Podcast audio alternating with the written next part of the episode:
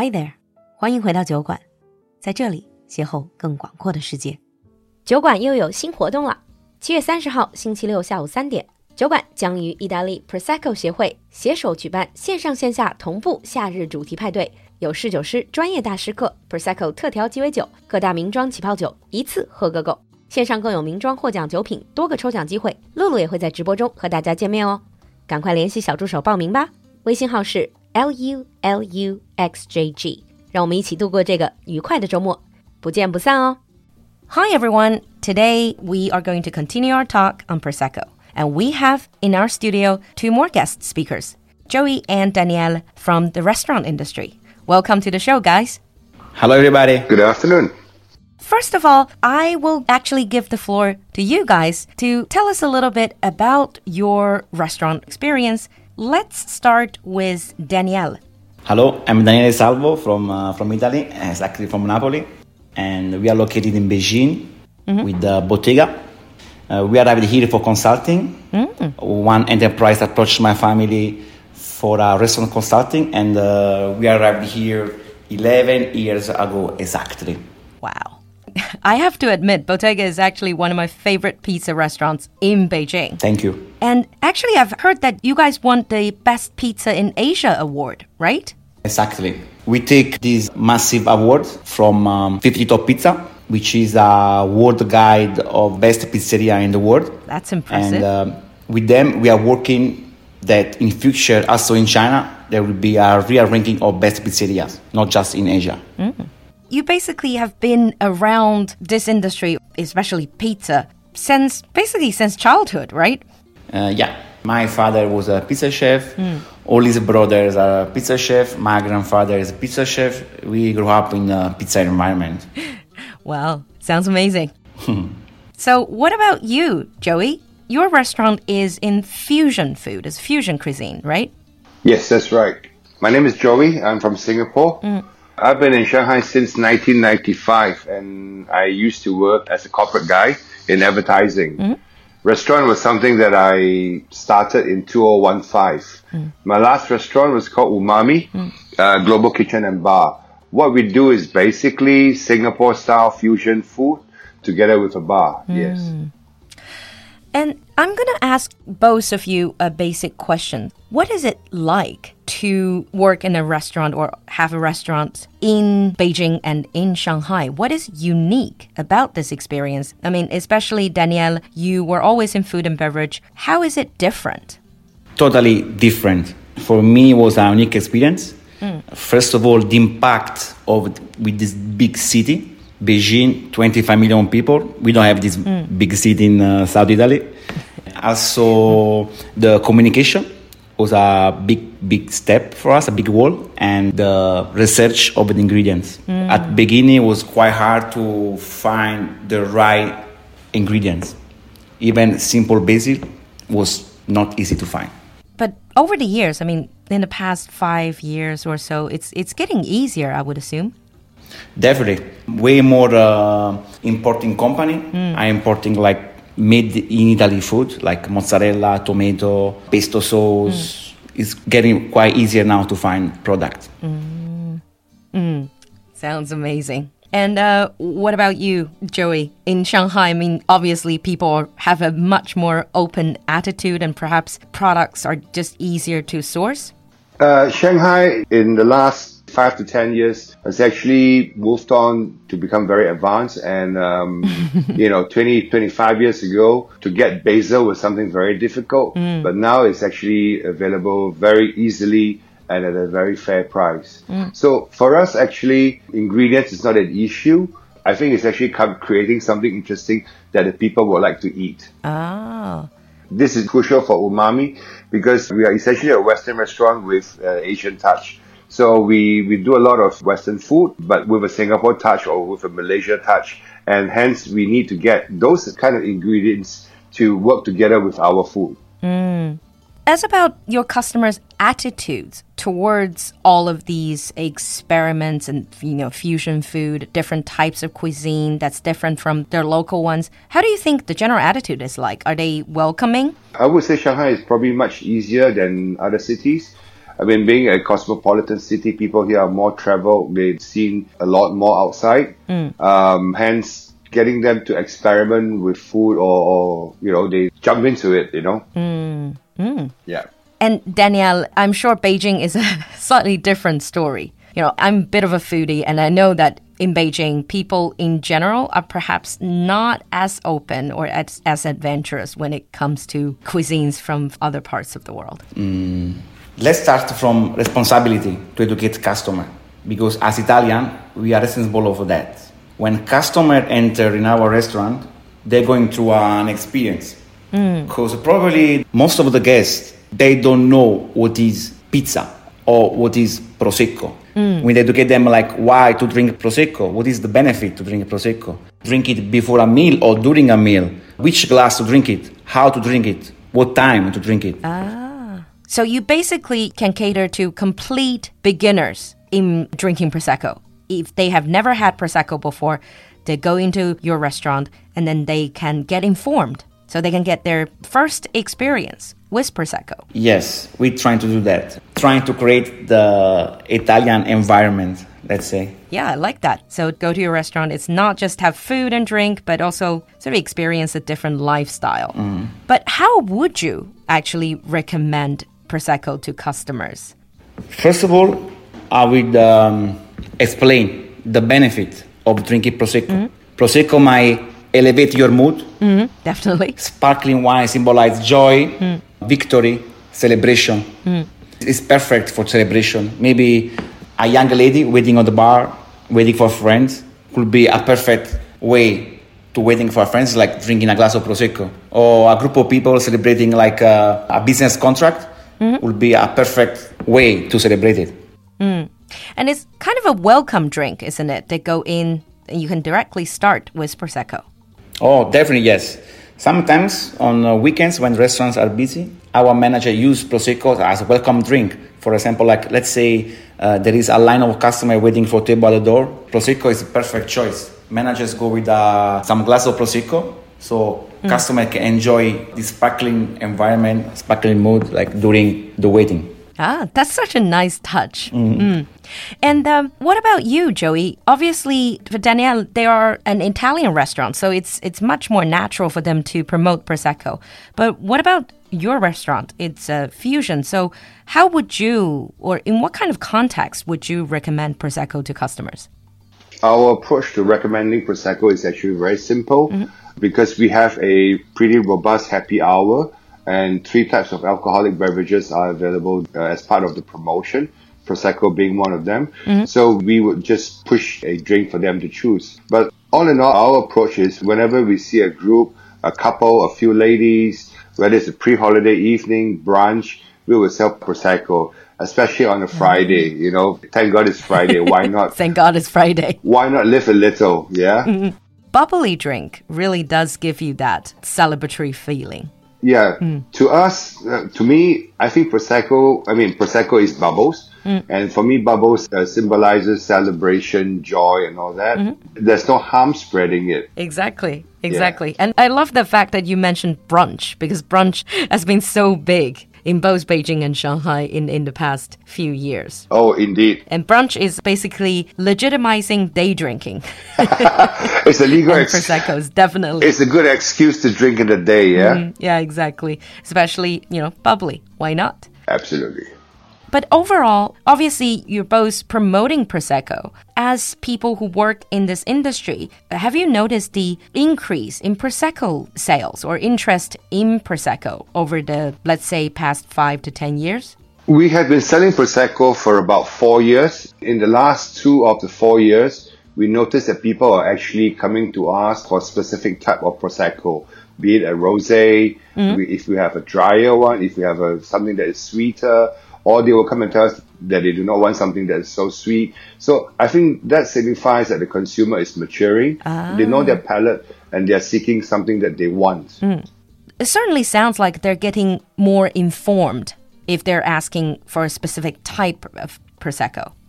Oh, absolutely, absolutely. We have a lot of ladies coming in, uh, especially during festive season, asking for a rosé prosecco. Hmm. It becomes a natural sell. Hmm.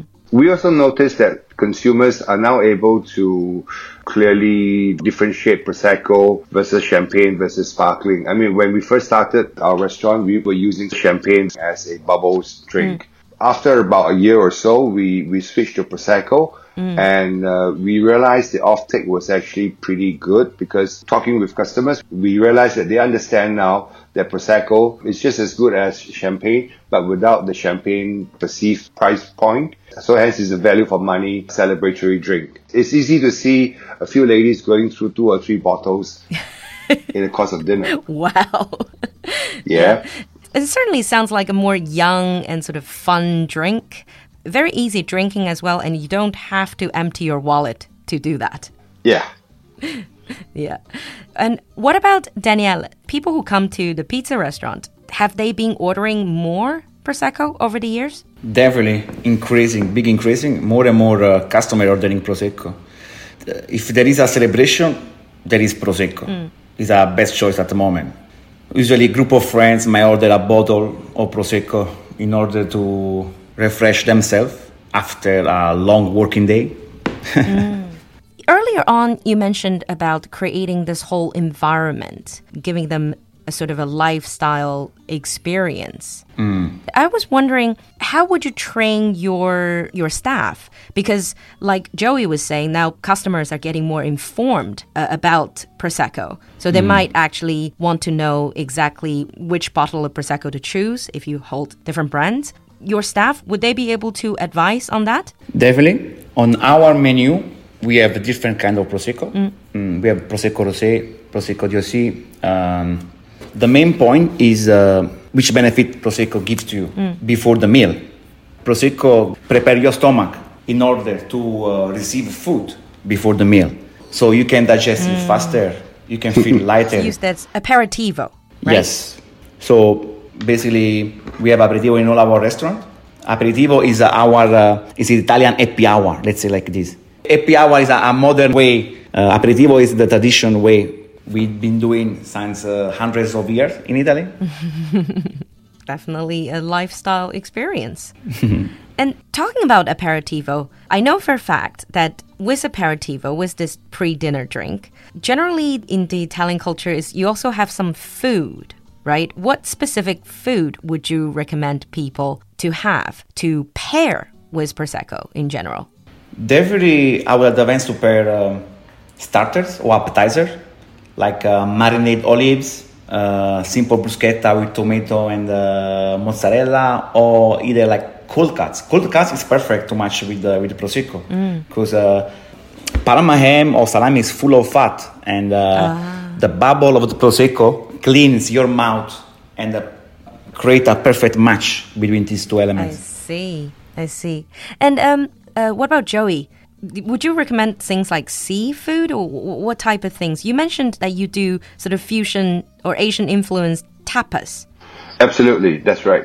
Well, we, we usually recommend our customers to start their meal with a bottle of Prosecco or a glass. Mm. And the start of meal is usually um, Asian based, small bites, and uh, a lot of them are seafood based. Mm. For instance, like um, even, you know, deep fried pork, scallop ceviche and all that. Mm. We would recommend that they start with the Prosecco to tickle the appetite, uh. to get people in the mood. We also have a pretty robust uh, oyster night on Friday. That's when we sell the most prosecco actually. Ah. Yeah. It's such a versatile drink because it pairs well with seafood because it, it is very light, but it's also like both you and Daniele uh, was saying that, you know, if you're eating very fatty food like the cold cuts like Parma ham or like you said, um, pork, yep. and then the bubble will balance the fat element out. Absolutely. And I also like the idea that even if you plan to drink other things, like heavier stuff later, you can still start with a bottle of Prosecco. Indeed. Usually for us, the, the dinner meal starts with a bottle of Prosecco. Mm-hmm. and uh, when the mains come, they usually progress to uh, wines or something else. Mm, I see. But so far, we've been talking about Prosecco as in just Prosecco, drinking on its own, right? Just a, a glass or a bottle. But I'm sure you've noticed since both of you are mm, experts in the in this industry. Now, as a customer, I have the habit of going to a restaurant and just ordering a spritz. So, like a mixed drink with Prosecco in it. For example, one of my favorite is Aperol Spritz. I just love the color. It's just, it's big and it's refreshing. Do you both serve Spritz in your restaurants? Aperol Spritz, yeah, uh, is the most popular cocktail in all our list. Every single customer ordering. it's perfect for uh, a lunch or afternoon tea. It's mm. perfect after meal, before the meal. Is a, a timeless cocktail. It's a combination of bitter and bubble. Mm. In Italy, uh, Aperol Spritz is not just a cocktail; it's a rather way of life. It's a way of life. Yeah, you can drink spritz all day long, and uh, so it's about to drink often, mm. but drinking well and it's also so pretty you know the color and then just the you know the big glass that holds it. And it's so summery. Perfect picture to post on instagram or other of your social media. Definitely. It's instagram or yes. It's, it's, it's, a perfect photo for the for social media. Mm. this big orange bowl with a massive slice of orange inside. Yeah and when I drink Aperol Spritz, it always brings me back to my, my travels, my experience sitting in a piazza in Italy and then just drinking a huge Aperol Spritz. T- takes you to Italy. You are like imagining yourself drinking Aperol Spritz in a Tuscan villa. Yeah, exactly. Exactly. I think that's what people are going for. That sort of mm. complete cultural experience. Mm-hmm. Mm. And then Joey, so do you also serve a lot of spritz? We we have one spritz that we sell very well, and it's uh, Campari spritz. Ah. We we actually sell quite a lot of that from late spring to late autumn. I guess it's because, like what you mentioned earlier, mm. spritz, uh, Campari spritz or Aperol spritz is a visual cue for summer, for relaxation, for the sun to come out and all that. It's also pretty to look at. Mm. So I guess that's that's one of the reasons why we uh, sell so much of that. And also ours is you know Italian approved. so your your Italian customers because we do have yeah. a fair bit of Italian that come in every every day in the afternoon or they, they will drive past and they'll go boss can I have a Campari spritz. oh, that sounds brilliant and perfect summer drink. Indeed. Mm. So now I'm going to just ask each of you to share with our listeners an easy to make cocktail recipe with Prosecco in it. Let's start with Joey then. Your famous Italian proved Campari Spritz. So, how to make that? Well, it's basically a four ingredient drink Campari, Prosecco, soda, and a big wedge or slice of juicy orange. Ah. Put it in a big glass with some ice, and there you go. Mm. I mean, obviously one can choose to garnish it a little bit more prettier. That works too. Mm. So our recipe is basically two parts Campari to two parts Prosecco and one part soda. Ah, I see. And then with a big wedge of uh, orange. I love spritz drinks because they're just so simple and they're so nice. Yeah, indeed. And what about Daniele? What is your recipe? My recipe of today is a uh, Hugo Spritz. Take a wine glass, fill up with uh, ice, 20 cl of elderflower mm. cordial, top up with prosecco, splash of soda, decorate with the mint leaf and a few slices of lemon. Ah. Pretty easy to make at home and uh, sounds yeah. equally refreshing. Again, I stand by what I said. Spritz all sound amazing. Yeah. Oh yeah. mm. All right. It has been a wonderful experience talking to both of you, you know, you. showing us a little bit, of, so to speak, behind the scene or from a food and beverage professional perspective, how Prosecco is perceived, is enjoyed mm-hmm. by your customers. So, to wrap up, I would like to ask each of you to give one comment. If you want to promote or summarize or recommend Prosecco to your customers or potential consumers, what would you say? I guess let's start with Daniele. Prosecco elevates your mood. Sparkling wine symbolizes joy, victory, and celebration. Mm. Joy, victory, celebration. That's a really good summary. Yeah. Mm. And what about you, Joey? I guess I guess we can say la dolce vita. You know, the I Italian mean, way of uh, life. The, the, Italian way of life. Take it easy. Uh, do not get too caught up with things. Live life a little bit. Have a glass of prosecco for sanity check. I think this is particularly useful for the current situation. Can I add one more comment? Sure. I believe this is true because the Italians are so good at it that they even have a saying for it. That's exactly what I said earlier. La Dolce Vita. they perfected the art of enjoying life. I come from Napoli, mm. and uh, probably the most of people living uh, under this life statement, and they don't even know it. Nice. You know what I mean? Mm. I mean, I, I, grew up spending uh, my afternoon on the beach drinking Aperol Spritz. I was doing a Dolce Vita, but I, I didn't even know it. or you can uh, do uh, just like we call it a passeggiata, which is like a walking, like a walking for nothing, basically. So you ah. work with, with no, no direction, no target. You just work on the coast with the family without worries or thoughts. Mm. That's all. That's. I just have to say, it just sounds like you see, we as outsiders, we talk about La Dolce Vita. We try to summarize it. We try to define it, but you yeah. guys just live it. Oh, you have to. Wonderful. All right. That was a wonderful talk. Thank you, Daniele. Thank, Thank you, you, Joey, for Thank coming you. to the show and share with us all these wonderful information about Prosecco. So, cheers. bye bye. Bye bye.